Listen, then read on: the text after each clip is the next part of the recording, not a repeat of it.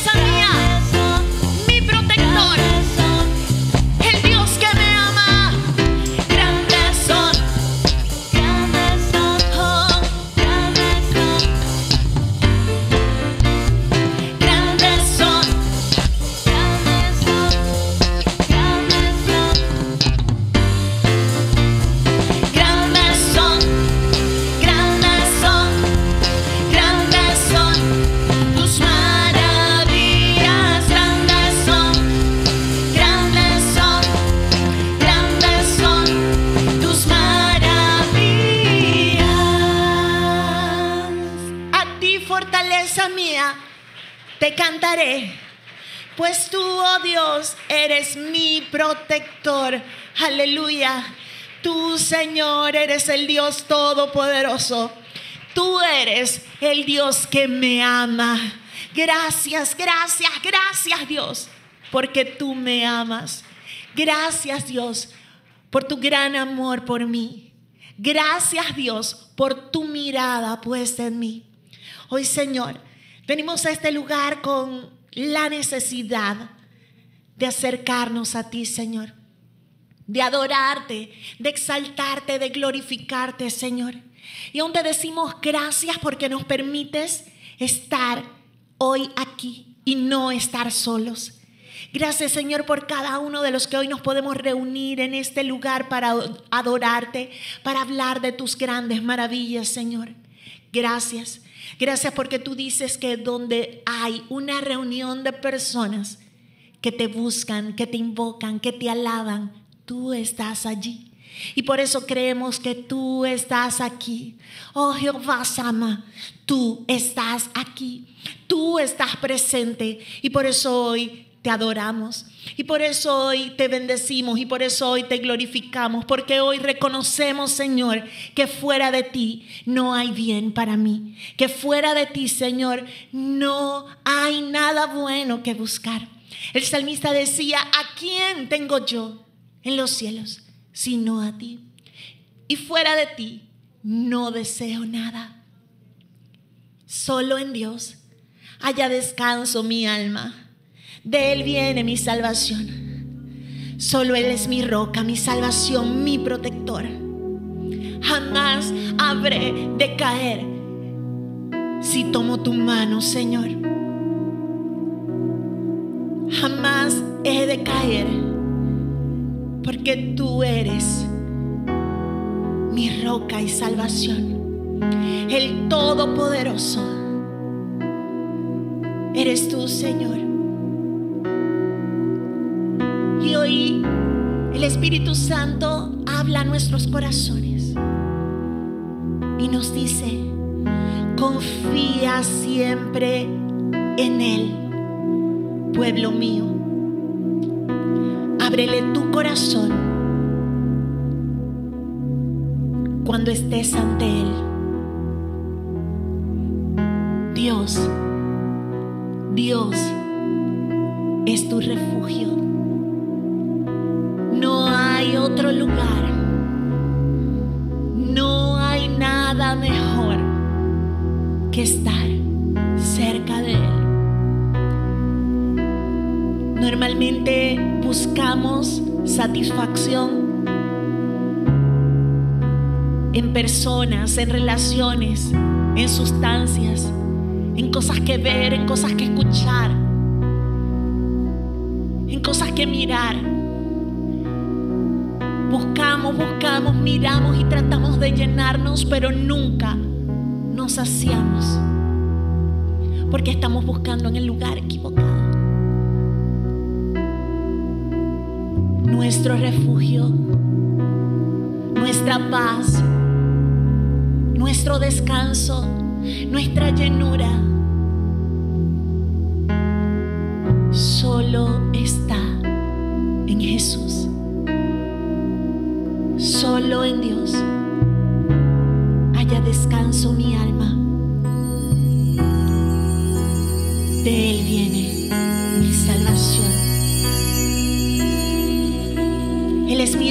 Mi salvación, es mi protector,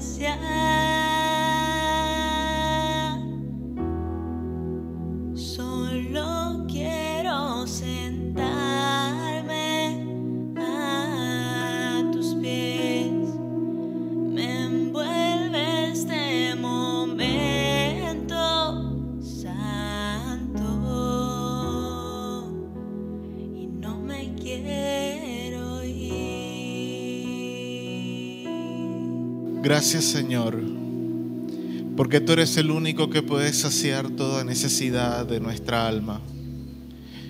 No hay otra forma, Padre Santo, Padre amado, en la que el hombre, en la que el ser humano pueda saciar las necesidades de su alma.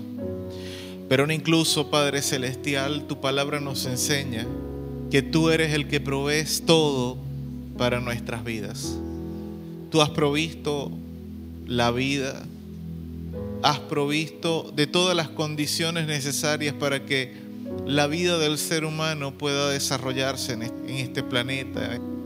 Tú eres el que crea las condiciones del clima, las condiciones en la tierra, aún incluso los mares, lo necesario que son las estrellas, lo necesario que es el satélite que tenemos alrededor de nuestro planeta, la luna, Señor. En el nombre de Jesús, Padre Celestial, te damos gracias por todo cuanto tú provees, Señor, para nuestra vida en este planeta. Y en esta hora, Padre, hemos dicho en adoración, hemos dicho en alabanza que no deseamos nada más que a ti. Y aunque puede ser cierto, Señor, en muchas ocasiones, en momentos de nuestra vida, no deseamos, no necesitamos, no queremos nada más que tu presencia. También es cierto, Señor, que tenemos necesidad de alimentos, de vestido, de calzado. Tenemos necesidad, Señor, de un techo sobre nuestras cabezas. Tenemos necesidad, Padre Celestial, de tantas cosas para poder vivir de manera digna acá en esta tierra. Y no decimos ni creemos que sean las cosas más importantes de nuestra vida. Como hijos tuyos, como cristianos, hemos aprendido que eso no es lo más importante. Pero a final de cuentas, Señor, es una necesidad. Jesús enseñó a sus discípulos a orar y a pedir por sus necesidades, pedirte a ti para que tú las proveyeras. Y hoy, Señor, no pedimos que suplas nuestras necesidades.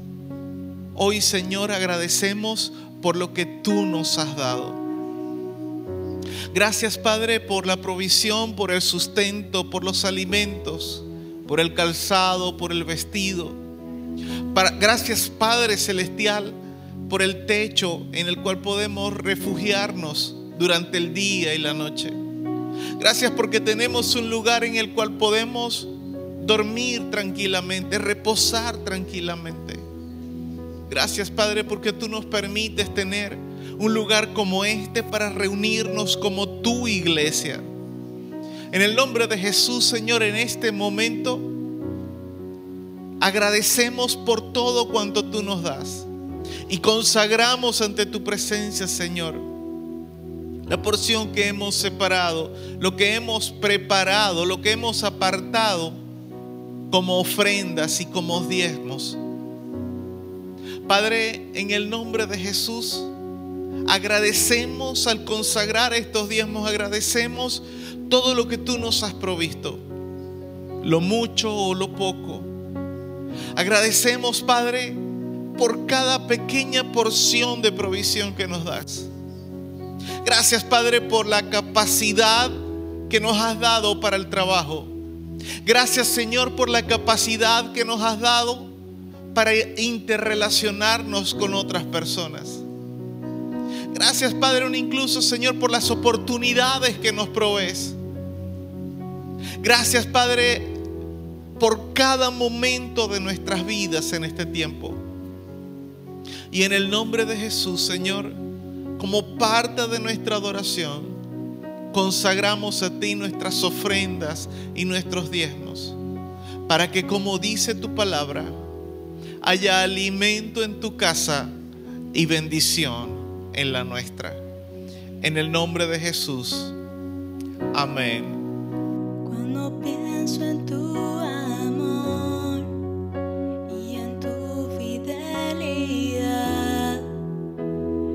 puedo hacer más que postrarme y adorar cuando pienso en cómo he sido y hasta dónde me has traído.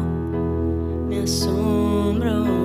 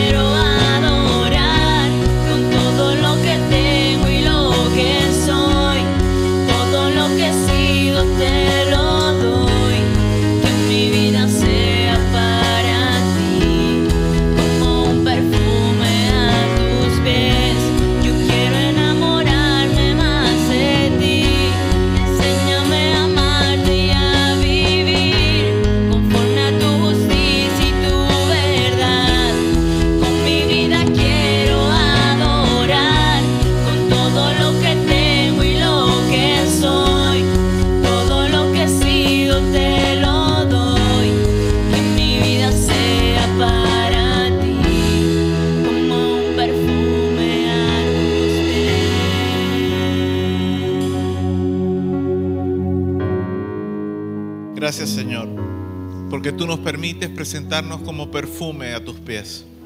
Hoy Padre, en esa misma actitud de corazón, Señor, queremos quedarnos a tus pies, oh Dios, con el propósito de que tú hables a nuestras vidas y a nuestros corazones.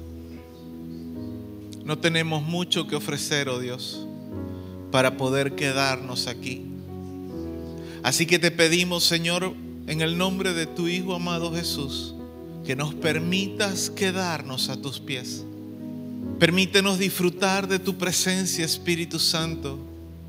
Oh, precioso Espíritu Santo de Dios, tú que eres el encargado de enseñarnos, de revelarnos todas las cosas, te pedimos en el nombre de Jesús que nos muestres al Padre en este tiempo, por nuestros propios medios, por nuestras propias formas o maneras.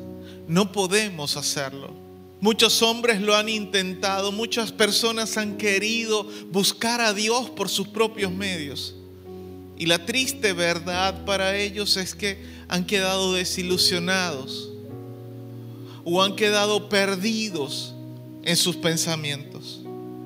Hoy, Señor, queremos estar a tus pies y que tú nos muestres el deseo de tu corazón para nuestras vidas en este tiempo y que en el nombre de Jesús podamos ser edificados en tu verdad y en tu justicia.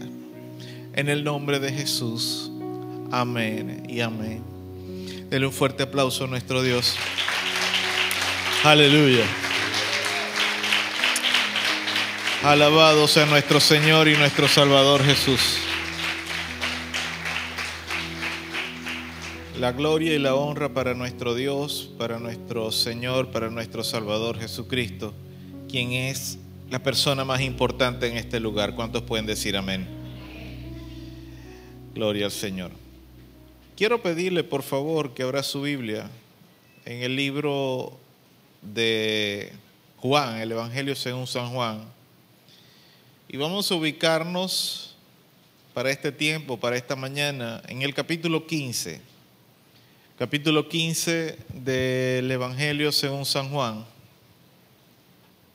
Dice el Evangelio de Juan, capítulo 15, verso 12, en la bendición del Padre, del Hijo y del Espíritu Santo. Este es mi mandamiento, que os améis los unos a los otros, como yo os he amado. Una vez más, este es mi mandamiento, que os améis unos a otros, como yo os he amado. Dios añada bendición, liberación, salvación y salud por su santa y bendita palabra. ¿Cuántos dicen amén? La semana pasada, el tema que estuve compartiendo con todos ustedes, lo titulamos Nuestro gozo y hablamos sobre el gozo, sobre lo importante que es eh, tener una perspectiva correcta en cuanto a lo que es el gozo, cómo preservar ese gozo y, y- cuál es la correcta interpretación, vamos a decirlo así, del pasaje que dice que el gozo del Señor es nuestra fuerza, es nuestra fortaleza. Y en el mensaje de la semana pasada iniciábamos en la parte introductoria, en el preámbulo, hacía la referencia al tema del amor. Y ese es precisamente el tema que hoy quiero traer, que quiero compartir con todos ustedes. Y lo he titulado, siguiendo esta línea de mensajes que Dios me ha dado en estas últimas semanas, semanas, perdón, nuestro amor. Y decía en la introducción de la semana pasada, hacía la pregunta para comenzar, sobre quiénes han estado enamorados o están enamorados en este tiempo. Hubo un grupo de personas bastante amplio que levantó la mano. Y yo estoy seguro que si hago la pregunta en esta mañana nuevamente, muchos van a levantar la mano de nuevo. Y todos de alguna manera u otra sabemos que se siente estar enamorados.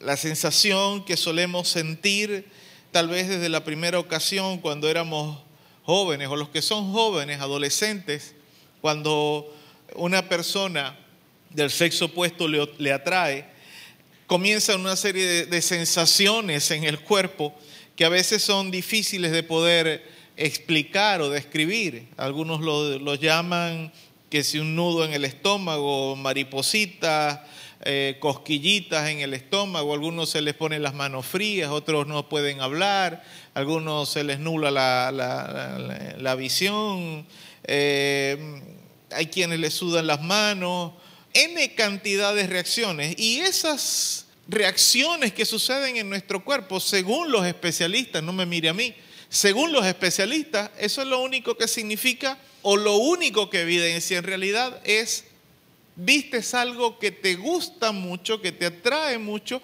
y se suceden una serie de, de reacciones químicas en nuestro cuerpo y por eso sentimos todas esas cosas. Es lo mismo que, digamos, si le sale un perro bravo y tal vez se siente también paralizado, nadie puede decir que está enamorado del perro porque lo salió acosándolo, porque lo quiere morder. Y, y también suceden esa serie de reacciones químicas. Hay personas también que cuando se asustan, como que se les afloja el estómago y algunos no pueden contenerlo y incluso hasta se hacen del dos sobre los pantalones. ¿Por qué? Porque hubo una reacción química en su cuerpo que por el susto les hizo tener un accidente estomacal. Ahora, el problema con el amor, con estas, con estas sensaciones que nosotros sentimos en nuestro cuerpo, decíamos también la semana pasada, es que muchas personas han equivocado sus vidas, han errado de forma dramática y garrafal eh, en sus vidas porque basándose en lo que sienten en su cuerpo, deciden unir su vida a otra persona, deciden casarse o ya en los últimos tiempos simplemente meterse a vivir con alguien y tienen una familia, tienen hijos. Y ya cuando pasan dos o tres años, se comienzan a dar cuenta que lo que sienten el uno por el otro no era precisamente amor. Era una atracción, era un deseo, era un afecto, eh, eh, eh, era algo pasional más que nada, pero en realidad el efecto sacrificial que se amerita o que se necesita para tener una relación a lo largo del tiempo, a lo largo de los años, no existe en ninguno de los dos. Y ahí comienzan los problemas. No hay amor. Había tal vez pasión, había deseo, había atracción, había tal vez un me conviene, porque es un buen tipo, es un buen hombre, eh, eh, es responsable, me conviene más que otro. Pero es que el asunto es que la conveniencia, el hecho de que te brinde estabilidad, no significa que es amor lo que sientes por esa persona. O tal vez en el caso del hombre es una buena mujer, es una mujer eh, de una buena familia, responsable, le gusta trabajar, etc. Pero eso no es en realidad amor. Y aunque tal vez exista personas, parejas, que esa fórmula funcione, lo que es cierto que por regla general, el hecho de que algo nos convenga no es garantía de que va a ser duradero a lo largo del tiempo.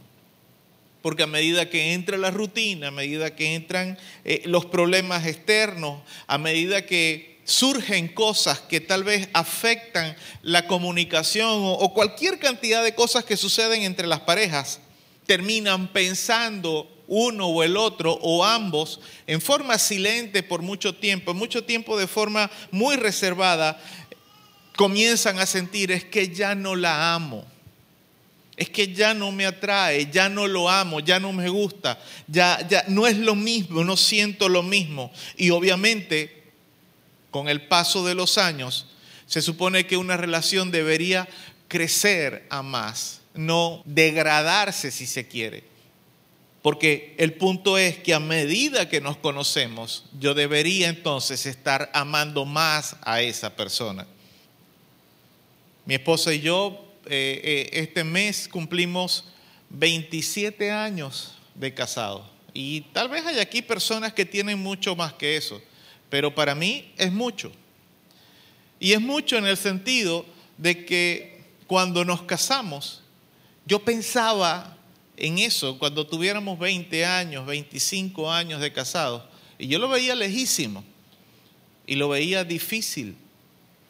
Al punto que eventualmente, previo, un mes antes de casarnos más o menos, fui a hablar con ella y a decirle, y en estos días conversábamos sobre eso, fui a hablar con ella y decirle que, que mejor no nos casáramos.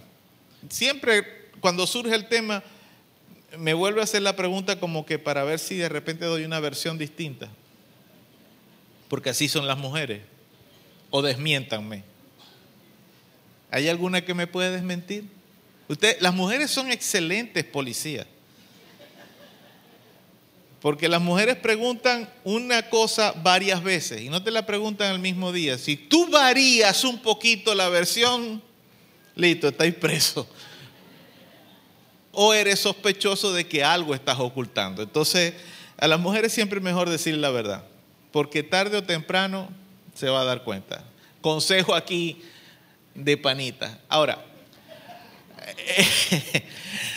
el punto de lo que les quería decir es que en ocasiones hablamos sobre ese tema de, esa ocasión cuando yo le fui a decir que mejor no nos casáramos y le decía que es que yo no era en ese momento que no estuviera seguro de quererme casar con ella. Mi duda no era ella tampoco, era yo. Era yo porque yo dudaba de mí mismo, dudaba de que yo fuera capaz en realidad de ser el hombre que ella como mujer necesitara y que a medida que pasara el tiempo, entonces yo termina- terminara hiriéndola.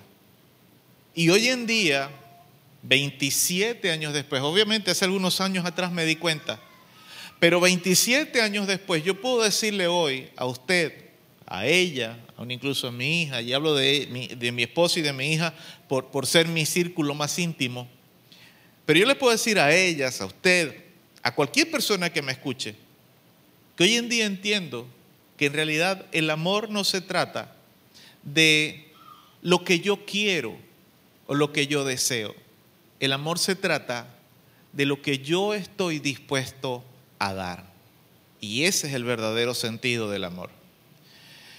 Nuestro problema es que en los últimos años, en el último siglo, podría decir yo, con la popularización del cine, de la televisión, eh, del internet y más recientemente de lo que es las redes sociales, lo que es el concepto del amor, del verdadero amor, ha sido absoluta y totalmente tergiversado, torcido de una manera perversa. Porque se le ha hecho creer, y sobre todo a las personas más jóvenes, si nosotros dañamos el concepto de algo tan importante como lo es el amor en las personas cuando son adolescentes, cuando son niños, cuando son jóvenes, en el futuro lo que vamos a tener es adultos con un concepto errado del amor. Y eso es lo que ha estado haciendo la televisión y el Internet y las redes sociales. Los medios sociales han estado tergiversando, dañando, corrompiendo lo que es en realidad el concepto del amor. Han hecho creer que es simplemente lujuria, pasión, deseo, atracción. Vamos a ir a Primera de Corintios capítulo 13, porque en esa porción de las escrituras nos da la verdadera definición de lo que es el amor. Fíjese, últimamente me he estado dando cuenta de algo, que la Biblia presenta definiciones claras de lo que es, de lo que son los temas más importantes para nosotros los seres humanos. La Biblia nos da definiciones precisas y concretas. Por ejemplo, la fe, la certeza de lo que se espera, la convicción de lo que no se ve. En cuanto al amor, también nos da una definición clara de lo que es el amor. Dice Primera de Corintios 13, verso 1 en adelante. Si yo hablase lenguas humanas y angélicas y no tengo amor, vengo a ser como metal que resuena o címbalo que retiñe. Y si tuviese profecía y entendiese todos los misterios y toda ciencia, y si tuviese toda la fe, de tal manera que trasladase los montes y no tengo amor, nada soy. Y si repartiese todos mis bienes para dar de comer a los pobres, si entregase mi cuerpo para ser quemado y no tengo amor, de nada me sirve. Verso 4 ahora. El amor es sufrido, es benigno. El amor no tiene envidia, el amor no es jactancioso, no se envanece, no hace nada indebido, no busca lo suyo, no se irrita, no guarda rencor, no se goza de la injusticia, mas se goza de la verdad.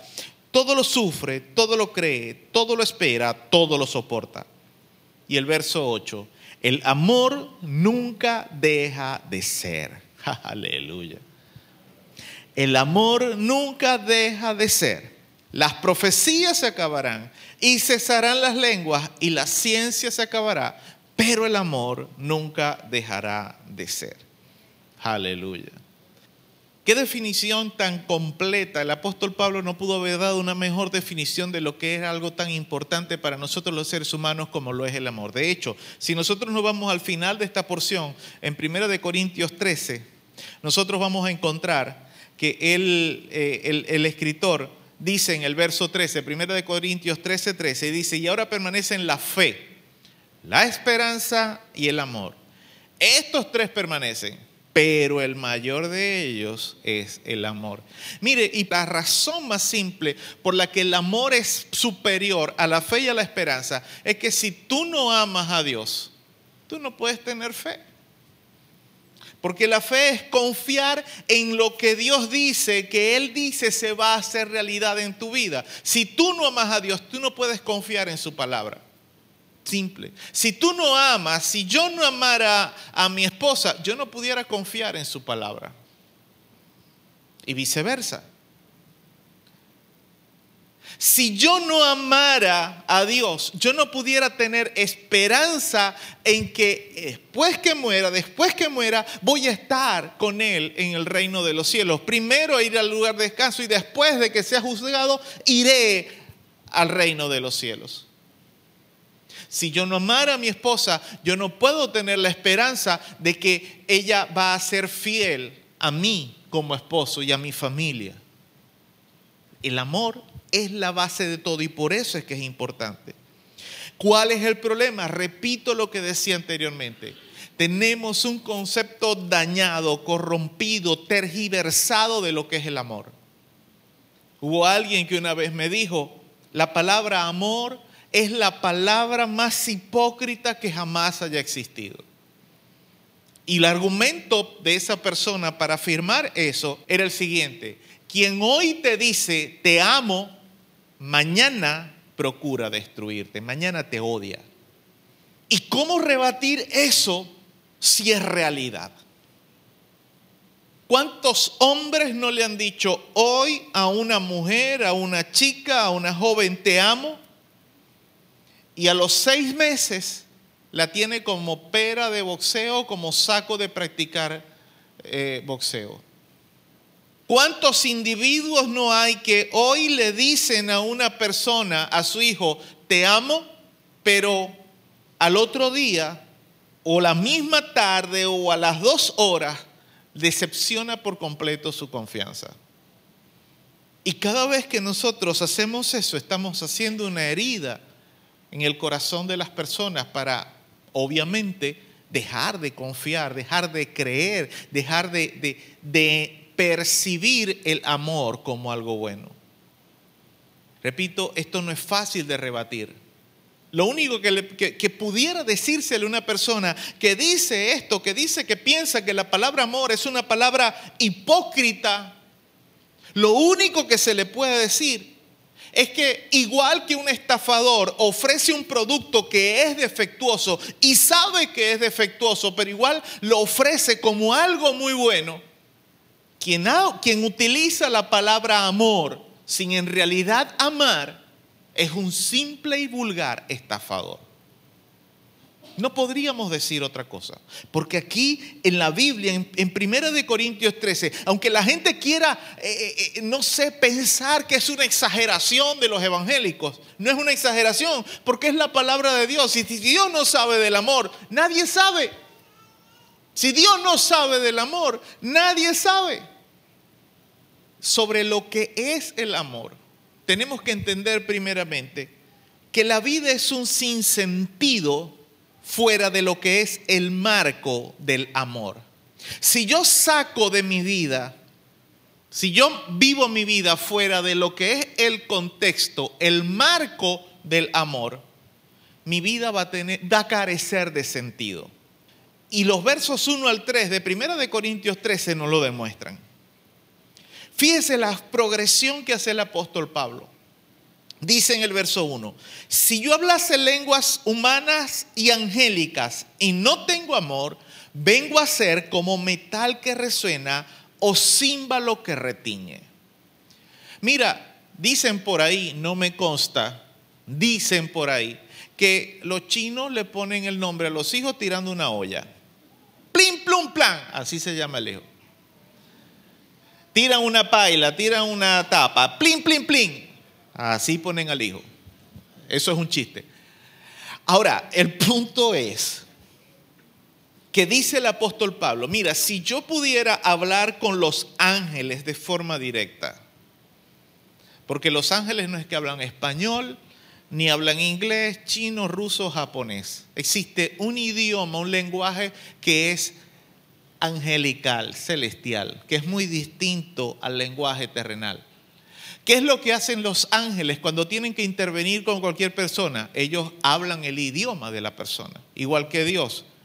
Dios envió a Jesucristo a la tierra a hacerse hombre, porque si Dios viene en forma, eh, en su forma, si Jesús hubiera venido en su forma natural, con la gloria que Él tiene, simplemente nos destruye a todos.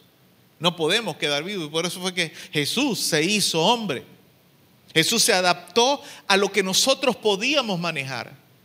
El apóstol lo que está diciendo es que si él pudiera hablar lenguas humanas, si pudiera hablar de tú a tú con los ángeles en su idioma, si pudiera hablar todos los idiomas del mundo, pero no tiene amor, pero es incapaz de amar, viene a ser como algo que simplemente hace ruido.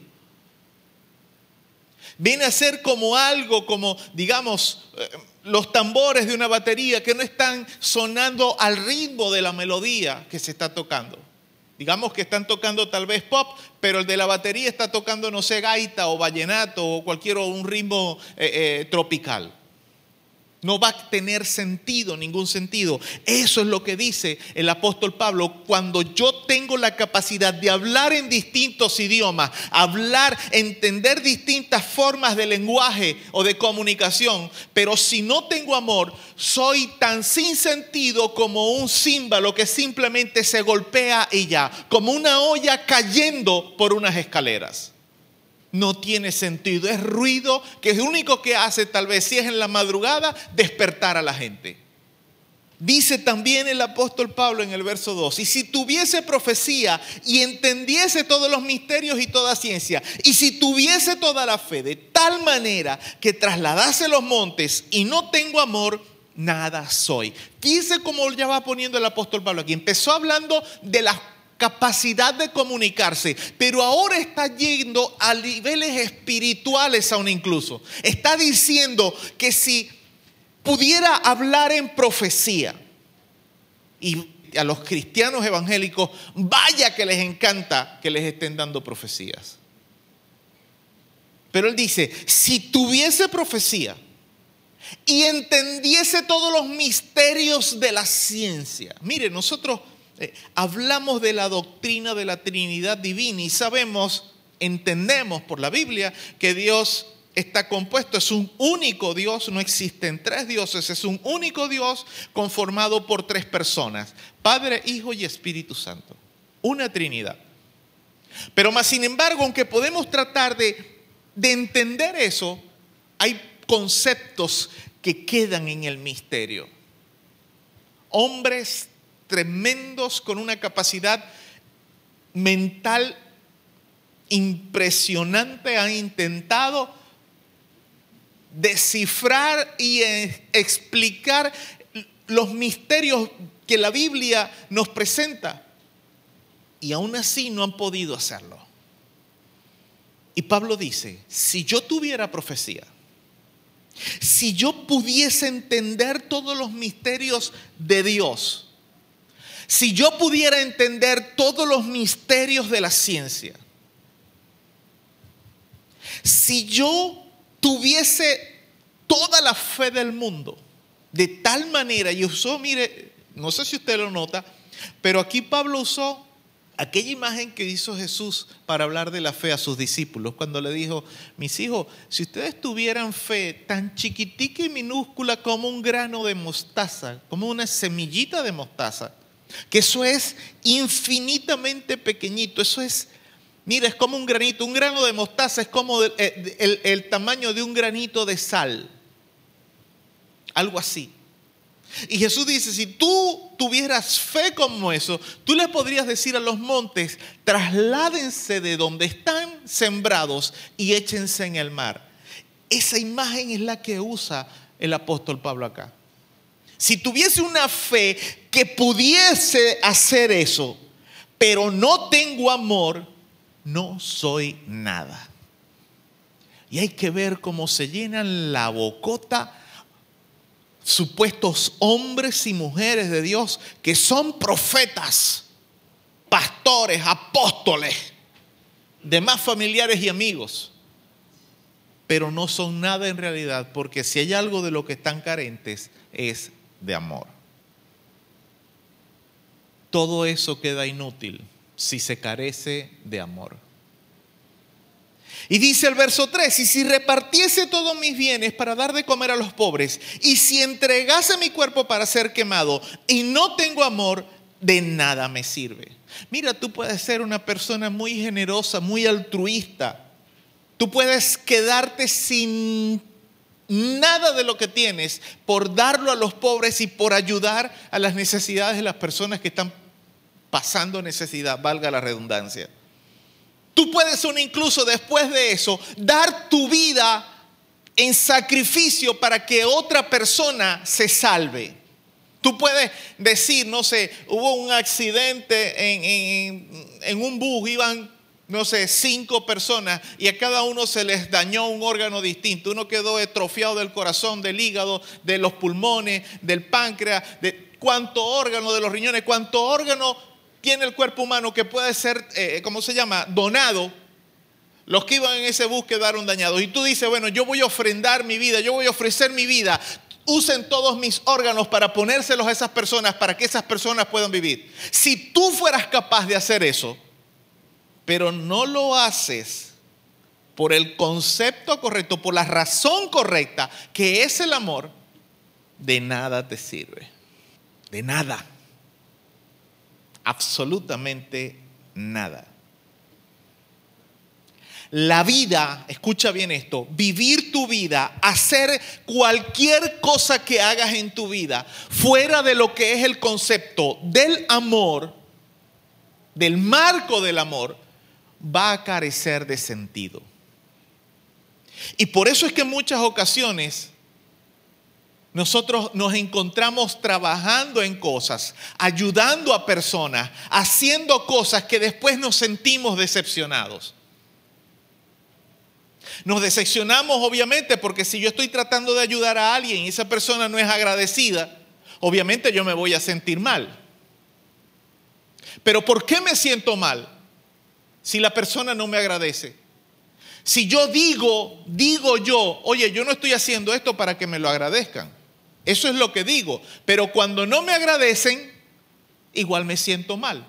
Entonces, lo que te estaba moviendo a ti no era el amor. Esa es la real realidad. Porque si tú lo estuvieras haciendo por amor, miremos a Jesús. ¿Qué fue lo que dijo Jesús en Juan 15, 12? Este mandamiento os doy, que os améis unos a otros como yo os he amado. Jesús vino a la tierra hace dos mil años, vivió 30 años, inició su ministerio, tres años fue llevado a la muerte. Uno de sus discípulos íntimo lo traicionó. ¿Cómo tratamos nosotros a alguien que nos traiciona? Y sabemos que es un traidor, sabemos que es alguien que nos va a hacer daño. ¿Cómo lo tratamos? ¿Cómo lo tratamos? Lo tratamos mal. ¿Cómo trató Jesús a Judas el día de la cena, de la última cena? ¿Cuál es el retrato que encontramos en la Biblia? Judas estaba sentado al lado de Jesús. Al lado. El, el momento en que fue entregado, ¿qué hizo Jesús cuando Judas le llegó? Cuando le dio un beso en la mejilla. Con un beso entregas a tu amigo. Esa fue toda la respuesta de Jesús. Y ese es el amor que nosotros debemos practicar. Fácil. No, yo no estoy diciendo que sea fácil. Quiero que me entienda esto. Yo no estoy diciendo que sea fácil, ni estoy diciendo que yo practico eso. Porque estoy en el proceso, al igual que yo sé que usted también lo está. Pero necesitamos comenzar a entender que la vida fuera de lo que es el concepto del amor es sin sentido. Mira, tú estás lavando los platos en tu casa. Si tú lavas los platos, los corotos, las ollas, las pailas, después que comí un batallón de 30 personas, y lo haces fuera del concepto del amor, no tiene sentido para ti el hacerlo. Hay gente que dice, ay, que a mí me gusta compartir mucho, pero si hay alguien de los que fueron a compartir no le da las gracias, fulanito vino a comer, como los zancudos, comió y se fue, ni las gracias dio. A mí me dejó la roncha, igualito que un zancudo, me dejó la roncha y la picazón. Yo pongo en duda que te guste. Seguimos, no me voy a quedar aquí. ¿Cómo es realmente el amor? Versos 4 al 8. Dice, el amor es sufrido, benigno, no tiene envidia, no es jactancioso, no se envanece, no hace nada indebido, no busca lo suyo, no se irrita, no guarda rigor, no se goza de la injusticia, se goza de la verdad, todo lo sufre, todo lo cree, todo lo espera, todo lo soporta. El amor nunca deja de ser. El verdadero amor es así como lo está describiendo Pablo aquí. Exactamente así. ¿Por qué? Porque este es el tipo de amor que Dios mostró por nosotros. ¿Cuándo? Cuando envió a su Hijo a morir por nosotros en la cruz. Primero Dios estuvo dispuesto a que Jesús se despojara de su gloria.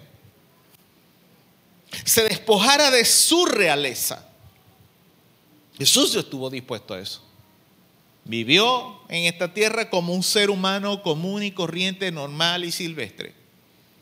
Dependió de María y de José en sus primeros años. El creador del universo dependiendo de un par de seres humanos falibles. El creador infalible dependiendo de criaturas falibles. Creció. Después de iniciar su ministerio, aguantar insultos, malos tratos, al final también aguantar, soportar, tolerar que lo juzgaran. No abrir su boca ni siquiera una sola ocasión para defenderse. Y mucho menos pedir una legión de ángeles como le dijo a Pedro. ¿Tú crees que si yo no le pidiera a mi padre una legión de ángeles, no lo enviaría para rescatarme? ¿Y vas tú a sacar una espada? No, hombre, chico, guarda esa espada. Porque para esto fue que vine fue lo único que dice, dijo en todo el parapeto de juicio que le montaron, fue cuando le dijeron, tú eres Cristo. Ustedes lo han dicho. Eso fue todo lo que dijo. No dijo más nada. No se defendió, no abrió su boca. Y lo único que dijo de ahí en adelante lo dijo cuando ya estaba colgado en la cruz. Hasta lo último que dijo que es, consumado es. Ese es el verdadero concepto del amor. Ahora, el verdadero amor es, vamos a irnos a lo que dice aquí, en 1 de Corintios 13, 4 al 8. Comienza diciendo benigno, que bueno, dice, el amor es sufrido, pero eh, lo de sufrido lo vamos a decir después. Benigno significa que muestra buena voluntad, comprensión y simpatía. Eso es benigno. El amor muestra buena voluntad, es decir, buenos deseos, comprensión y simpatía. Después, sin envidia. Déjenme buscar aquí para, para ¿cómo se llama? Ah, aquí. Después dice eh, el pasaje, el amor no tiene envidia, es decir, sin envidia. No desea lo que otro tiene con rabia o con tristeza, porque ese es el verdadero concepto de la envidia. Me explico, no es que yo le veo los zapatos tal vez a, David y yo digo, conchale, a mí sí me gustan esos zapatos que tiene David. ¿Dónde los compraste, David? Me gustan. No, pastor, los compré en tal tienda. Ay, ¿cuánto te costaron? Tres mil dólares. Ah, no. Me gustan mucho, pero yo no me puedo comprar eso. ¿Me gustaría, ¿Me gustaría tenerlos? Sí. ¿Los puedo pagar? No. ¿Voy a matar a David para tenerlos? No. Me explico, porque el hecho de que yo vea a una pareja, a una familia que vive en armonía, que sí que pueden tener sus diferencias y todo, pero yo digo, oye, yo quisiera que mi familia fuera como la de fulano. Eso no es envidia. Eso es usar esa familia como modelo. Que yo vea el triunfo de una persona y diga, oye, yo quisiera hacer eso. Yo quisiera tener la profesión que tiene tal persona. Yo quisiera tener un negocio así. Eso no es envidia. La envidia es cuando yo deseo lo que tiene otra persona, pero con rabia o con tristeza. Yo me entristezco porque yo no puedo tener lo que el otro tiene. Por eso el apóstol Santiago dice, pedís y no, eh, eh, pedís y no recibís porque pedís mal. Matáis y ardéis de envidia porque no obtenéis lo que deseáis. Porque solamente pedís para vuestros deseos y placeres. Y ese es el problema de la gente cuando dice que ama, pero en realidad no ama, sino que lo que hace es que envidia algo. Por eso es que el verdadero amor no tiene envidia. Seguimos, sin jactancia. Dice sigue diciendo el pasaje, el amor no es jactancioso, es decir, no tiene jactancia, no hartancia, no. Jactancia, por si acaso. Hartancia es otra cosa. Eso ya, si usted puede, pues eh, eh, hágale. ¿Qué significa jactancia? Que no alardea de sus propias cualidades. Yo te amo más que tú a mí. Ahí hay jactancia. Es que yo en esta relación he dado más que tú. Ahí hay jactancia. Ya solamente por eso cae de categoría. Seguimos. No me voy a parar porque si no, no nos da el tiempo. Seguimos. No se envanece. ¿Qué, qué significa que no se envanece? Es sin vanidad. El verdadero amor no tiene vanidad. ¿Qué significa vanidad? Que no es orgulloso de sus méritos. El amor no anda, el verdadero amor no anda pro- proclamando por ahí, yo hice esto, yo hice lo uno, yo hice lo otro, yo hice tal, yo hice cual, yo hice esto. Eso no lo hace el verdadero amor. Seguimos. Dice el verso 5, no hace nada indebido. ¿Qué significa eso? No hace nada que sea ilegal. Y aquí va un consejito, un chufletazo para las parejas, para los, los que, las parejas de, de novios. Cuando un individuo anda por ahí pidiendo una prueba de amor, eso es algo ilegal. Y no importa que el mundo lo esté normalizando, pero la Biblia dice que toda relación, todo acto sexual fuera del contexto del matrimonio es fornicación.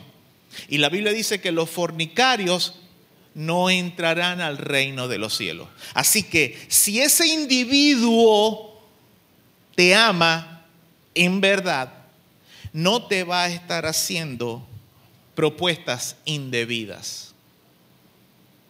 Y aplica también en el lado contrario, porque ya en estos tiempos la iniciativa ya no queda del lado de los hombres, ya la iniciativa está quedando del lado de las mujeres. Antes era que decía, ¿cómo era que decía el dicho? Eh, el hombre propone y la mujer dispone, ¿verdad? Hoy en día es al revés. Ellas proponen y uno se queda corto. Suena chiste, pero es anécdota. Pero si es amor de verdad, no hace nada indebido, no hace nada que sea ilegal o no pide nada que sea ilegal. Sigue diciendo el pasaje, no busca lo suyo. ¿Qué significa esto? Que no procura la autosatisfacción. Es decir, todo el tiempo procurando ser satisfecho esa persona. ¿Qué sigue diciendo el pasaje? No busca lo suyo, no se irrita. ¿Qué significa eso? Que no se enfada grandemente. Porque escúcheme, momento de rabia, de ira, todos tenemos sangre por las venas y todos tenemos un carácter y por muy buena gente que seamos eventualmente, algo nos van a hacer, algo nos van a decir que nos pueden hacer sentir mal. Pero ¿qué es lo que dice cuando dice este pasaje aquí, cuando dice esta porción aquí, que no se irrita? Lo que está queriendo decir es que no se enfada, eh, no se enfada, perdón, de manera exagerada, vamos a decirlo de esa forma. Él sigue diciendo, no guarda rencor. Esto implica que no es hostil ni resentido. ¿Sabe cuál es uno de los problemas que tenemos aquí con esto? Que nosotros a veces decimos que amamos a alguien y que hemos perdonado a alguien, pero cada vez que nos recordamos de algo que nos hizo, nos ponemos de mal humor. Entonces no hemos perdonado. Tú todavía tienes resentimientos. Y sí, tal vez tienes toda la razón del mundo, porque te hirió mucho, te hizo mucho daño, te hicieron mucho daño. Pero entonces, si tú todavía sigues recordando un evento y te hace sentir dolor, frustración, tú tienes que decirle, seguirle pidiendo al Señor que sane tu corazón. Porque todavía, en realidad, el amor perfecto de Dios no está floreciendo en tu corazón. Seguimos. No, eh, no se goza de la injusticia. Si no se goza de la injusticia, podríamos decir, afirmándolo, que se goza de la justicia. Es decir, se alegra en lo que es justo. Sigue diciendo el pasaje, más se goza de la verdad. Si decimos que se goza de la verdad, es decir, decimos que se alegra en lo que es correcto, en lo que es verdadero. Sigue diciendo el pasaje, todo lo sufre, es decir, que es capaz de sufrir. El verdadero amor es capaz de sufrir. Como dice el verso 4 al inicio también, eh, el verso 4 dice al inicio, el amor es sufrido. Fíjese que es lo primero que Pablo pone. Pero aquí cuando, comienza a decir que todo, todo lo sufre, cuando dice que el amor es capaz de hacer algo que tal vez es negativo para nosotros, vuelve a colocar al sufrimiento de frente. El amor todo lo sufre, el amor es capaz de sufrir, el amor es capaz de experimentar dolor y dolor profundo. La lujuria no es capaz de experimentar dolor. La atracción no es capaz de experimentar dolor. Un sentimiento de afecto no es capaz de experimentar dolor. La simpatía que yo puedo tener por alguien o hacia alguien no es capaz de experimentar dolor. ¿Por qué? Porque ni la simpatía, ni el afecto, ni la lujuria, ni la atracción son amor. No lo son. Y como no son amor, no pueden sufrir, no pueden experimentar dolor. Simplemente se van. Sigue diciendo el pasaje en el verso 7, todo lo cree. ¿Qué dice el apóstol aquí? Que es capaz de creer. El amor es capaz de considerar algo como real sin tener pruebas todavía. Cuando yo amo a una persona, yo soy capaz de creer en lo que esa persona me dice. Obviamente la persona me tiene que haber demostrado a mí que es digna de mi confianza. Pero sin importar ya a medida que el amor comienza a fortalecerse, sin importar la situación que suceda, yo soy capaz de creer en esa persona. ¿Por qué? Porque hay amor en mi corazón hacia esa persona. Sigue diciendo el pasaje, todo lo espera, capaz de esperar. El amor es capaz de esperar. ¿Qué significa esto? Que el amor es capaz de tener esperanza capaz de creer que en el futuro las cosas pueden mejorar si seguimos esforzándonos, si seguimos trabajando. ¿Qué más dice el verso 7? Todo lo soporta. El amor es capaz de soportar. ¿Qué significa esto? Que es capaz de llevar cargas. ¿Qué tipo de cargas? Las que sea. Mire, yo recuerdo una vez que fui a casar una pareja me invitaron, me pidieron que fuera a oficiar un matrimonio. Y la pastora de, la pareja que iba a casar me dice, pastor, ¿y usted en eso de los votos, usted eh, les dice que, para que hablen en, en cuanto a mantenerse fieles en la riqueza y en la pobreza, en la salud y en la enfermedad y esas cosas? Claro. No, pastor, porque yo creo que eso es, eh, ¿cómo se llama? Confesar que van a pasar esas cosas. No. Eso significa Eso lo que significa es que yo le estoy dando mi garantía, al menos mi voto, mi compromiso, me estoy comprometiendo con esa persona a que si en algún momento se enferma, yo voy a estar con él o con ella ahí, acompañándolo, soportando la situación, ayudándole a sobrepasar eso. No es que si se enferma, como ya, ya se enfermó, entonces yo me voy a ir con otra o con otro. O que si me estoy casando ahorita con una muchacha de figura de, de- de guitarra, pero cinco años después, después de que tiene dos muchachos, se pone como una nevera, entonces me voy a ir porque ya no es la misma figura. No, papito, eso no funciona así. Ah, bueno, pastor, usted es el que va a oficiar. Sí, yo soy el que voy a oficiar y así lo voy a hacer. Mire, nosotros encontramos aquí 14 cualidades de cómo o que definen el amor. 14 nomás. Con estas 14 cualidades encima, o en la mente, mejor dicho, en cuanto al amor, vamos a pasar entonces a mi segundo punto. Vamos a Proverbios capítulo 27, verso 6. Proverbios capítulo 27, verso 6. El segundo punto que yo tengo aquí, el, anterior al primer punto, para las personas que toman nota, es cómo realmente es el amor. El segundo punto, ojalá y no se le parta la punta al lápiz o al bolígrafo. El amor duele. El amor duele. Proverbios 27, 6 dice, fieles son las heridas del que ama, pero inoportunos los besos del que aborrece. ay, ay, ay. Habla Jehová que tus siervos, que tus siervos oyen. Fieles son las heridas del que ama, pero inoportunos los besos del que aborrece. Mire, ¿cuántos han tenido que tratar en algún momento con una persona hipócrita, pero hipócrita al punto de que es comprobada? O sea, así como Jesús, que Jesús bregó con Judas y Judas terminó siendo traidor. Obviamente, si usted brega con un hipócrita, es porque usted no sabía que era una persona hipócrita.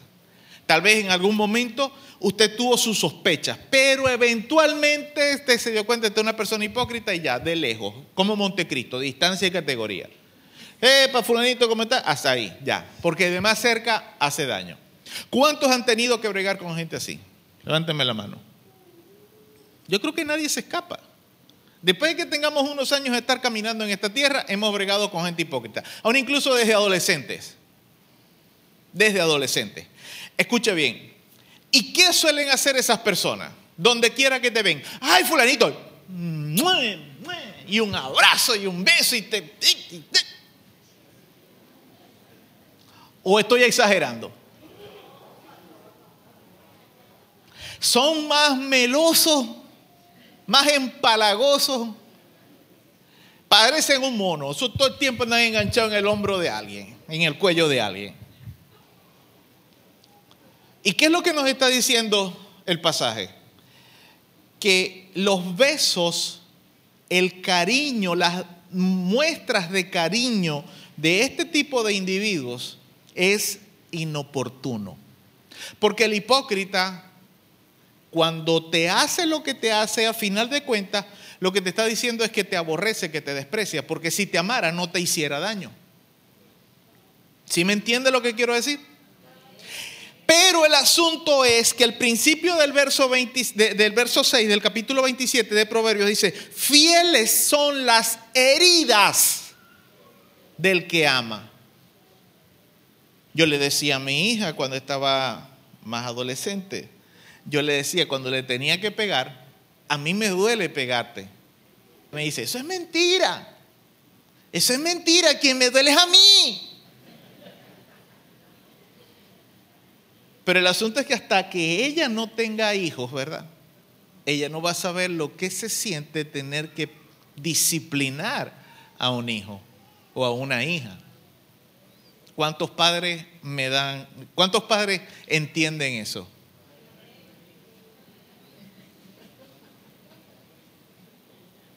El asunto es que el amor duele.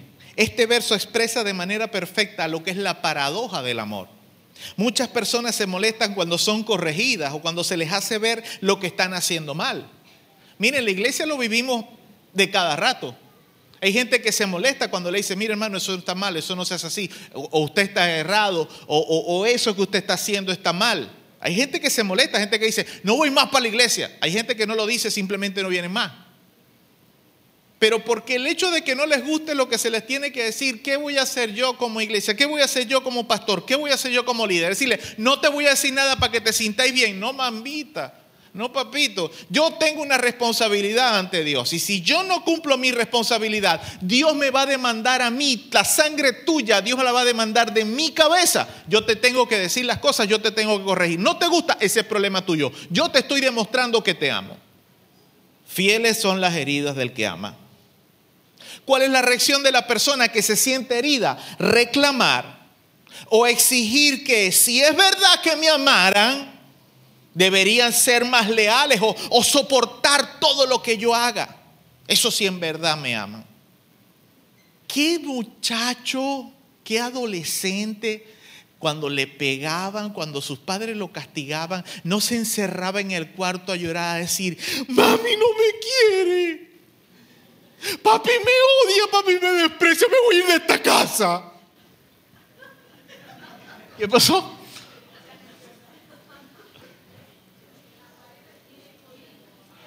Mire, la Biblia dice que Dios nos amó tanto y tanto que accedió a enviar a su Hijo a la tierra tomando la forma de los seres que Él mismo había creado, es decir, nosotros, quienes son miles de veces inferiores que Él. Nosotros somos miles de veces inferiores que Dios. Y aún así, Jesús estuvo dispuesto a tomar la forma de nosotros. Y más allá de eso, accedió a que esos seres a los cuales vino a, a- salvar, lo mataran de la forma más cruel posible. Y más allá de eso, lo hizo sin defenderse, ni un solo momento. ¿Todo por qué? Porque era necesario padecer todo lo que Él padeció para salvarnos a nosotros. Entonces, Jesús comprobó en carne propia, en propia carne humana, que el amor duele. ¿Qué le dolió a Jesús? Los clavos en las manos y en los pies. La lanza en el costado, los latigazos que le metieron, la corona de espinas. El amor duele. Vamos a Proverbios 3:12. Proverbios 3:12. Porque Jehová al que ama castiga, como el padre al hijo a quien quiere. Aleluya. Ningún niño, adolescente o joven que debe sufrir las consecuencias de una desobediencia, en el momento en que es corregido, castigado o disciplinado, siente que sus padres le aman, como decía hace un momento. Ninguno. Al contrario, sienten que no lo quieren. Sienten que sus padres lo odian. Pero en realidad, cuando un padre disciplina, castiga o corrige a su hijo, lo hace porque lo ama. Esa es la verdadera razón. Porque ¿qué dice Proverbios 22, 15? Aquellos para, esto para aquellos padres que están embarcados en esa, están surfeando esa ola de la nueva psicología eh, infantil o familiar de que a los niños no se les debe pegar. A los niños hay que encontrar la forma de cómo hablarles, pero no se deben castigar porque eh, eh, eso está mal. Eso es maltrato infantil. ¿Qué dice Proverbios 22:15? El papá de los helados en cuanto a ser padre. La necedad está ligada al corazón del muchacho, mas la vara de la corrección lo, alejará de él. Mire, yo creo más en el psicólogo como papá Dios, en papá Dios como psicólogo que en los psicólogos modernos. Y no digo que la psicología sea mala, no. Digo que hay una cuerda de psicólogos por ahí que se están dejando usar del diablo para tergiversar y para corromper a la juventud. Dice Proverbios 22:15, la, la necedad está ligada al corazón del muchacho, mas la vara de la corrección lo alejará de él. Y Proverbios 29:15, la vara y la corrección dan sabiduría, mas el muchacho consentido avergonzará a su madre. Y cuando hablo de corrección, y cuando la Biblia habla de corrección, y cuando la Biblia habla de la vara de la corrección, no está hablando de maltrato, porque una cosa es el maltrato y otra es la corrección. ¿Qué es maltrato? Que el muchacho hizo algo indebido y usted lo agarra, le da con la cotiza, con la manguera, con la correa, con el mecate, con el fuetico de guayaba, con la escoba, con lo primero que tropiece. Eso es maltrato. Y de eso no habla la Biblia. ¿Cuál es la vara de la corrección? Usted la llama, vení acá. ¿No? Ah.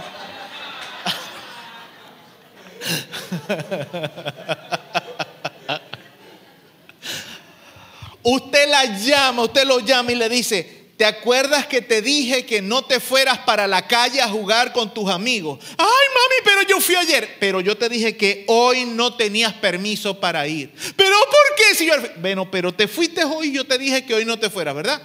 Ok, bueno, ahora, venga acá, pele la nalga. ¿Qué no? Que pele la nalga, le dije. ¿Qué no? Que pele la nalga. Y si no, le baja usted dos correazos, dos nalgazos, dos cotizazos, lo que usted quiera. Pero es por las nalgas. Por eso es que, mire,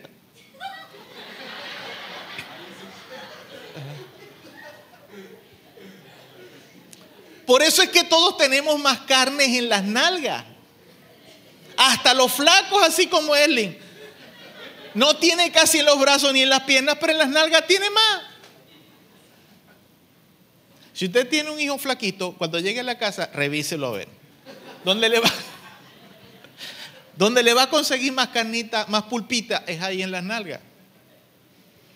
Escúcheme, a veces los, hijos, perdón, no entienden el dolor que siente un padre o una madre cuando tiene que ejercer castigo físico, corrección física sobre ellos.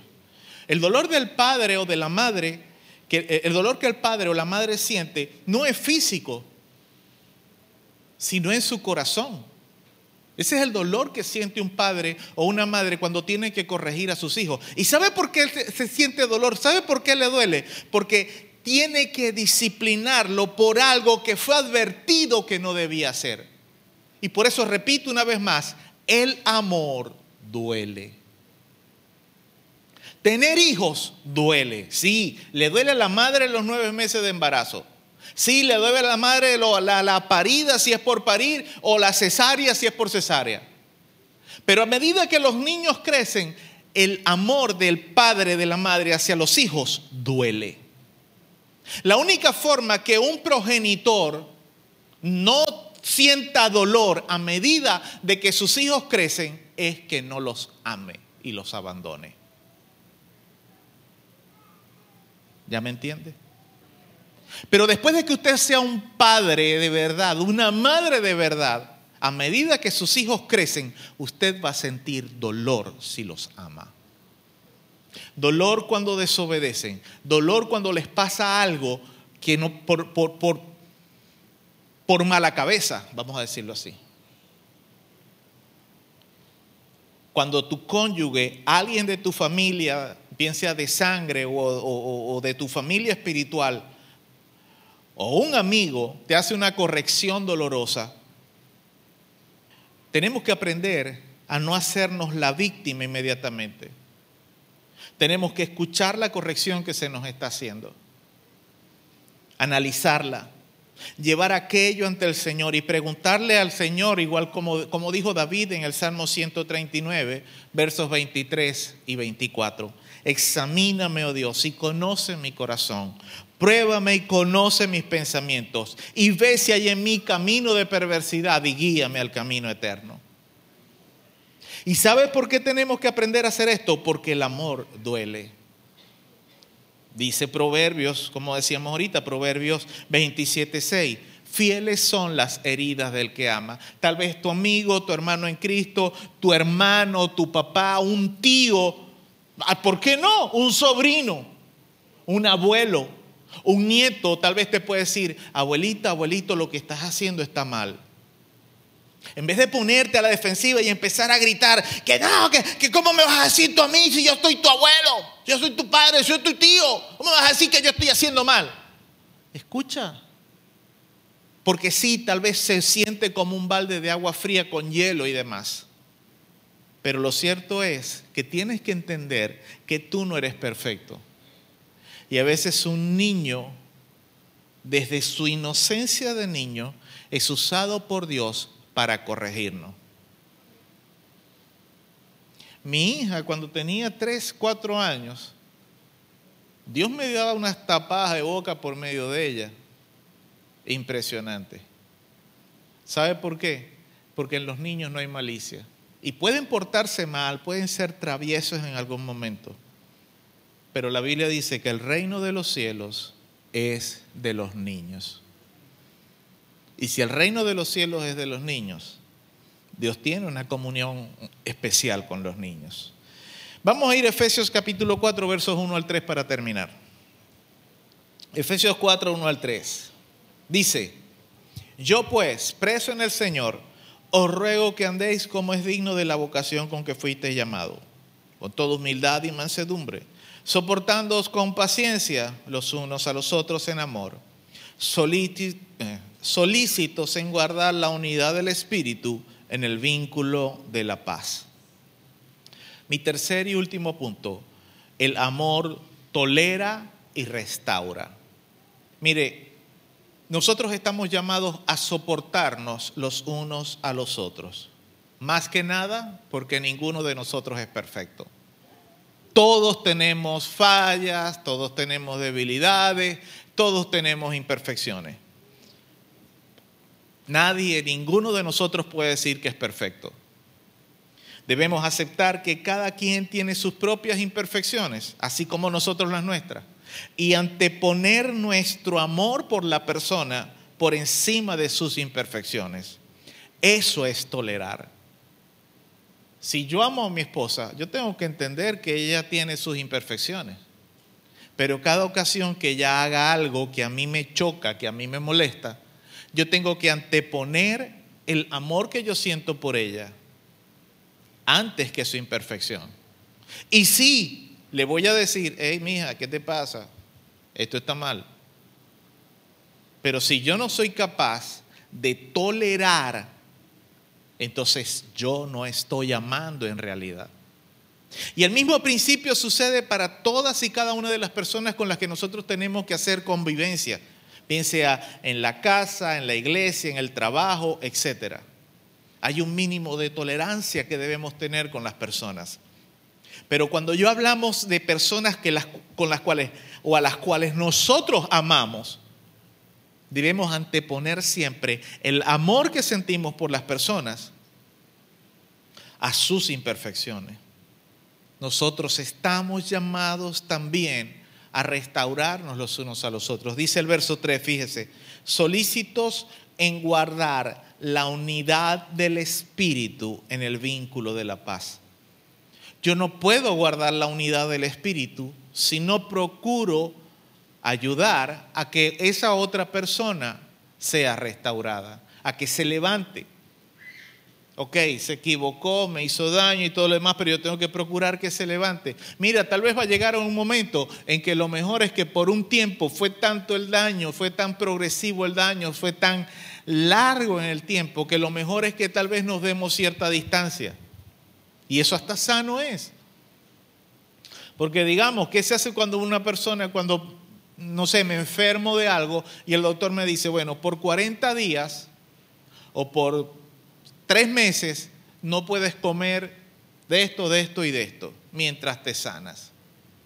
Si yo me quiero sanar, yo no puedo entonces comer, bien sea carne roja o huevo o, o- o- o leche, no sé, cualquier cosa que en ese momento el doctor me diga, no puedes comerla durante este tiempo porque esos alimentos no te van a permitir recuperarte y restaurar tu salud. A veces sucede así también con las personas. Yo tengo que distanciarme de unas personas. ¿Por qué? Porque me hicieron daño. Y hasta que yo no me sane emocionalmente, yo no voy a poder perdonar a esas personas. Y, por, y ahí entra en juego nuevamente el Salmo 139, versos 23 a 24. Donde dice, donde David le dice al Señor, examíname, oh Dios, y pruébame, conoce, date cuenta y muéstrame si en mi corazón hay camino de perversidad. El verdadero amor tolera y restaura. Ahora, ninguno de nosotros puede procurar ser más bueno que Dios. A veces en nombre del amor hay gente que exige que se les perdone. Y eso no procede. El perdón no se puede exigir. Yo puedo pedirle perdón a alguien, pero es potestad de la persona si en su corazón es capaz de pasar la página o de perdonarme. Mi deber es pedir perdón. Ya, por mi parte, ya yo subsané, ya yo hice lo que debía hacer. Si la persona me quiere perdonar o no, ese es problema de él. Pero yo no estoy para, yo no soy quien para exigirle. Eso es proceso entre esa otra persona y Dios. Yo no puedo exigirle a alguien porque me hizo daño, hey, tú me tienes que pedir perdón a mí. No, la Biblia dice más bien que si, que mientras dependa de ti estés en paz con todos los hombres. Tal vez humíllate tú primero y dile, mira, te perdono por todo lo que me hiciste. Por esto, por esto, por esto, por esto y por esto. Eso es amor. Y estás demostrando que quieres restaurar a la persona. Ahora, ya va, hay otro problema o hay otro detalle. Tú no puedes obligar a nadie a que sea restaurado. Tú puedes llevar a una persona al hospital porque estaba moribundo. Digamos, una persona que se quiso quitar la vida y se le atravesó un carro. La persona lo arrolló el vehículo, quedó inconsciente, tú lo llevaste al hospital. Lo atienden, lo sanan, le curan las heridas, sales del hospital bien. Pero saliendo del hospital esa persona se le vuelve a tirar al carro. Tú no puedes obligar a alguien a que haga algo. De la misma forma, el amor. Fíjese lo que dice Romanos 12:9. Y con este texto cierro. Romanos 12:9. Yo quiero que usted lo lea por mí, por favor. ¿Cómo dice el texto?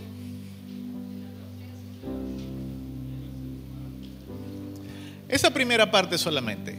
El amor sea sin fingimiento. Jesús nos mandó a que nos amemos unos a otros, otros como Él nos ha amado. Tú no puedes amar a alguien sino o, demostrarle un afecto, un cariño, un amor a alguien si en realidad no lo sientes. Eso es hipocresía. Eso es fingir un afecto. Y eso no es bueno. Porque el mandamiento de Jesús fue que nos amemos unos a otros como Él nos ha amado.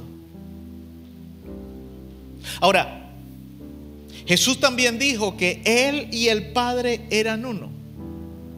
Y cuando Jesús estaba en la cruz tenemos evidencia bíblica de que el Padre tuvo que abandonar a su preciado Hijo porque estaba llevando el peso del pecado de toda la humanidad sobre sus hombros.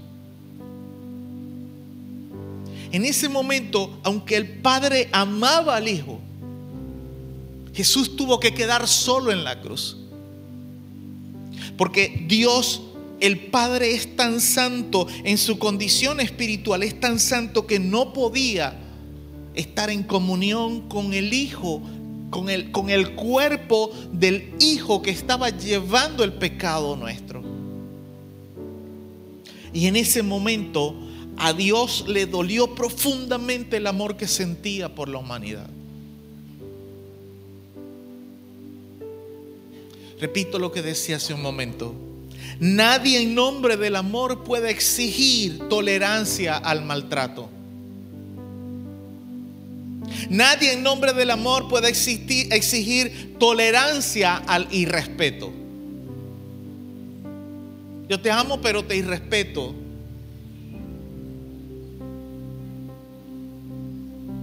Porque Jesús dijo que nos amáramos como Él nos amó. Y Él mostró su amor.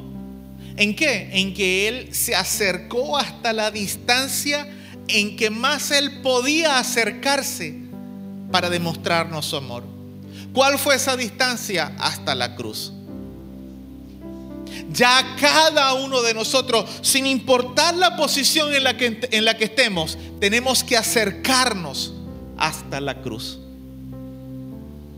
Porque ya Jesús vino hasta donde pudo. De la misma forma, repito, tú no eres, ni yo, ninguno de nosotros somos más buenos que Dios.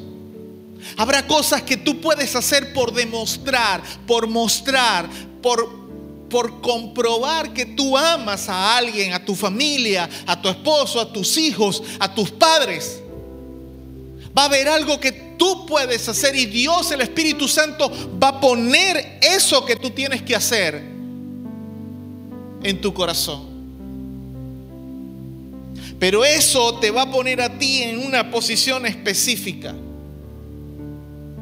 Ya el resto habrá otras cosas que tienen que hacer las otras personas. Y ese es el amor que Dios nos mostró.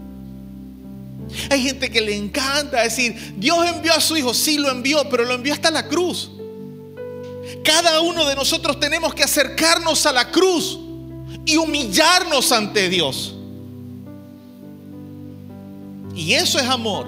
Dios mostró su amor en que envió a Jesús y Jesús murió en la cruz. ¿En qué muestro yo mi amor a Dios? En que yo me aparto del pecado, me acerco a la cruz, me humillo y pido perdón. Yo puedo decirle a mi esposa, yo te amo. Pero ¿qué tipo de amor es que yo con mis palabras le digo eso, pero con mis manos, con mis puños, con mis manos no la acaricio, sino que la bofeteo o la golpeo? Eso no es amor. Eso no es amor. ¿Qué amor puede ser ese que yo le digo a una persona, te amo, pero de la misma forma también lo maldigo? ¿Qué, ¿Qué, tipo de amor es el que yo le digo a una persona, Dios te bendiga, hijo, pero al rato, a la media hora, a las dos horas, le estoy diciendo, tú no sirves para nada. Nunca vas a triunfar, nunca vas a crecer. Eres un bruto. Vas a ser igual que fulano que nunca pudo hacer nada. Lo estás maldiciendo. Decídete, o lo amas o lo maldices. ¿Qué vas a hacer? ¿Qué vas a hacer como padre, como madre?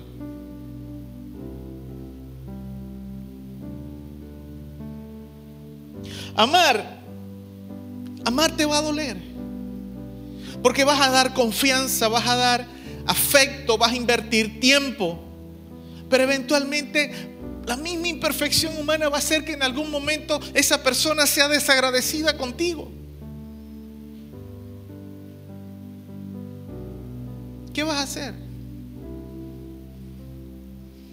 Tienes que entender que el amor duele. A Dios le dolió amarnos. A Jesús le dolió amarnos. A nosotros también nos va a doler amar.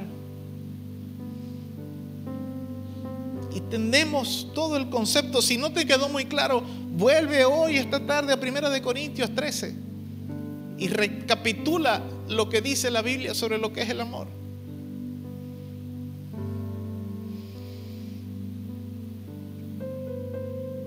No podemos exigir que alguien nos ame si nosotros primero no hemos aprendido a amar. Así que quiero pedirle por favor que cierre sus ojos por un momento.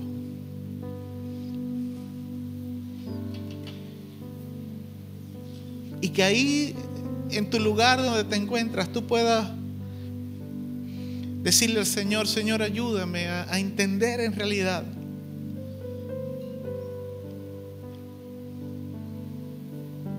¿Qué es lo que yo tengo en mi corazón hacia la gente que me importa de verdad? si en realidad los amo, si más bien es algo que es una relación de conveniencia más bien.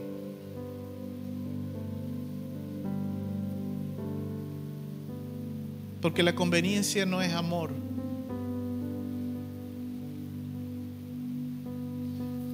Pero el único que puede en realidad hacernos ver lo que hay en nuestros corazones es precisamente el Espíritu Santo de Dios. Tal vez por muchos tiempos, por, por, por décadas en tu vida, por años. Has estado actuando, has estado fingiendo un amor.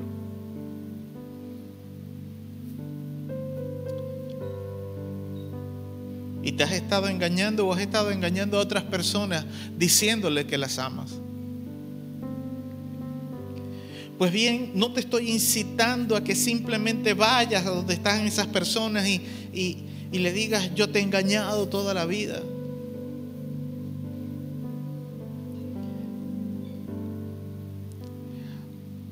Lo que te estoy diciendo es que hoy abras tu corazón a Dios en sinceridad primeramente y le digas, Dios, aquí está mi corazón y aquí están las personas por las que siento algo especial. Reconozco que no las he estado amando conforme al amor que tu palabra dice que debo tener. Ayúdame, Señor. Dile como decía el salmista, como decía el salmista David en el Salmo 139. Cuando decía, examíname, oh Dios, y conoce mi corazón. Pruébame y conoce mis pensamientos. Dile ahí, ahí donde te encuentras, Señor, ayúdame, enséñame a amar en realidad. No quiero vivir mi vida sin sentido. Porque hoy he entendido que todo lo que haga, si no está enmarcado dentro del amor, va a carecer de sentido. Todo, todo, todo, todo debe hacerse con amor. Las tareas domésticas, tus estudios, tu trabajo, tu empresa, tu negocio, obviamente tu relación familiar, todo debe estar enmarcado dentro del contexto del amor. Pero si nuestro concepto del amor está errado, todo eso va a estar errado. Así que quiero pedirte por favor que si en realidad en este momento tú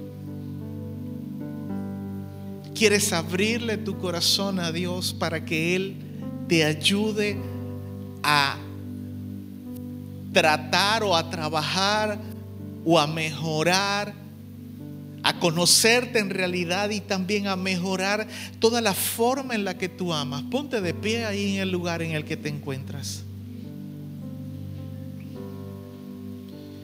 Porque necesitamos que nuestro amor sea como ese que Jesús ordenó que sus discípulos debían tener. Que nos amáramos los unos a los otros como Él nos amó. Así que levanta tu mano por un momento y dile conmigo, Señor Jesús, reconozco haber fallado en la forma en que he demostrado mi amor. Solo quiero pedirte que me ayudes a amar conforme al propósito para el cual fui creado por ti. Ayúdame, Señor, a amarte a ti por encima de todas las cosas. Ayúdame a amarte a ti por encima de mi cónyuge, de mis padres, de mis hijos, de mi familia, aún incluso de mi iglesia. Porque si te amo a ti por encima de todo, tú me enseñarás a amar a cada persona en la justa medida y manera. Examíname, conóceme, pruébame y guíame por el camino eterno. En el nombre de Jesús. Tu amor nunca me Amén. falla. Adore al Señor. Sostenido en tus manos. Desde el momento en que despierto hasta irme a dormir, yo cantaré de la bondad de Dios.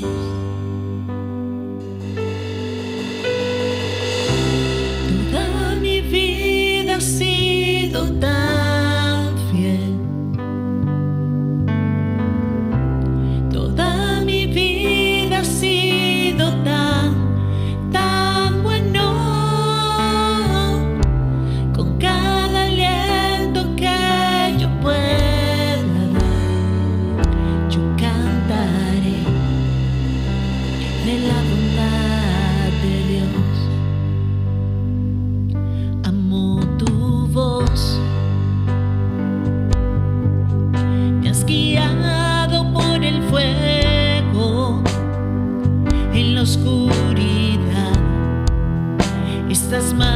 cerca que nadie. Te he conocido como padre,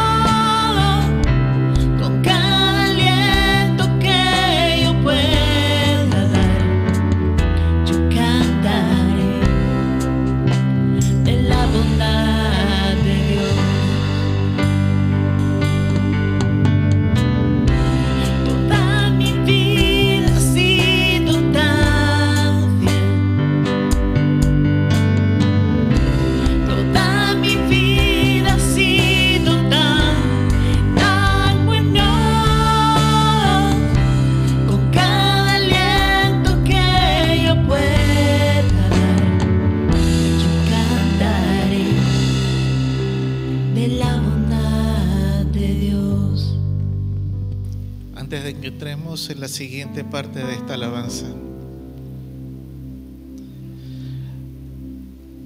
El amor de Dios ha sido bueno para con todos nosotros y ya hemos hablado de eso. No quiero repetir nuevamente lo que ya he dicho. Pero la siguiente parte de esta alabanza dice, la bondad de Dios corre detrás de ti, detrás de mí, perdón. Cuando digas esa frase en esta alabanza,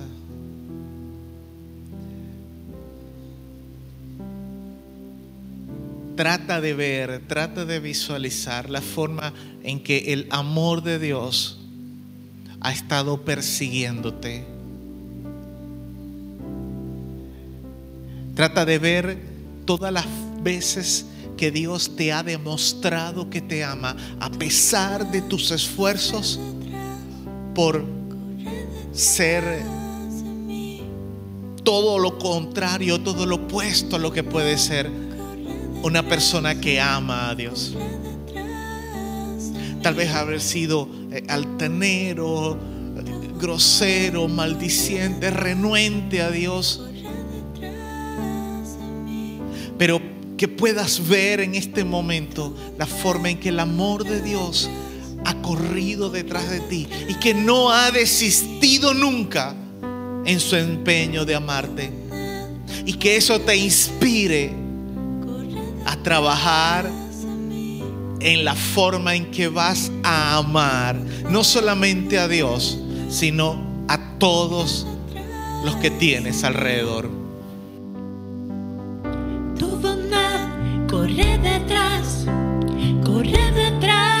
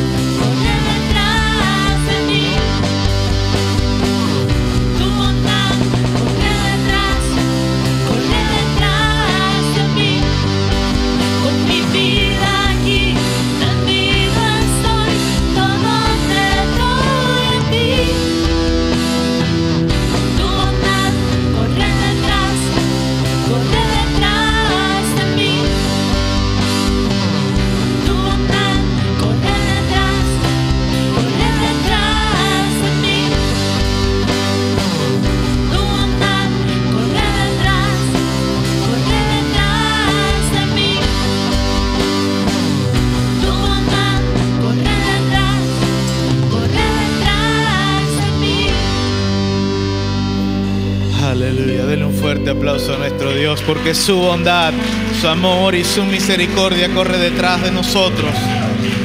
Ha corrido todas nuestras vidas y corre hasta el día de hoy. Aleluya. Aleluya, alabado sea tu nombre, mi Señor Jesús, Señor Rey y Salvador, por los siglos de los siglos. Aleluya. Ya para finalizar esta mañana, solo quiero recordar las actividades de nuestra iglesia. El día miércoles tendremos nuestro servicio de oración a las 7.30 de la noche. El día sábado a las 9 de la mañana tendremos nuestra iglesia de niños, una actividad que es exclusivamente para niños. Apenas dura desde las 9 hasta las 9 y 45, 9 y 50 más tardar. Usted puede disponer, sacar ese tiempo y le aseguramos que antes de las 10 de la mañana usted ya, ya está saliendo de este lugar para que traiga a sus niños y los acompañe. Y así usted pueda tal vez reforzar en casa lo que ellos, lo que les fue ministrado a ellos. ¿Cuál es la importancia de Iglesia de Niños? Que en Iglesia de Niños les enseñamos los principios y las verdades del reino de Dios al nivel, al entendimiento. Lo hacemos, nos esforzamos por hacerlo de la forma más didáctica y amena posible para ellos, para que ellos no se aburran, pero que entiendan que la palabra de Dios sea ministrada a sus corazones. No procuramos entretener a los niños, ese no es el propósito. No queremos entretenerlos, queremos ministrar la palabra de Dios a los corazones de los niños. Mismo día sábado a las 10.30 de la mañana tendremos nuestra actividad juvenil y el domingo, próximo domingo a las 8.30 de la mañana, tendremos este servicio que estamos próximos a finalizar. Oramos entonces para finalizar. Padre, en el nombre de Jesús te damos gracias por tu amor, bondad y misericordia. Agradecemos, Señor, que tú nos has hablado en este día de la forma en que lo has hecho, que tú nos has permitido ministrar alabanzas ante el trono de tu gracia. Y ahora, Padre, cuando vamos hacia nuestros hogares, te pedimos que tú nos lleves en paz y en bendición. Ligamos y atamos todo espíritu de accidente en el camino, Señor, y creemos, Señor, que tú eh, guardas en completa y en perfecta paz nuestros pensamientos y nuestras vidas, porque Señor, nos esforzaremos en agradarte a ti. En el nombre de Jesús, Señor, bendecimos todas nuestras familias, a cada persona que forma parte de nuestra familia. Por Cristo Jesús. Amén y amén. La bendición del Padre, del Hijo y del Espíritu Santo sobre cada vida, sobre cada familia. Dios les bendiga rica y abundantemente. Paz de Dios sobre sus vidas.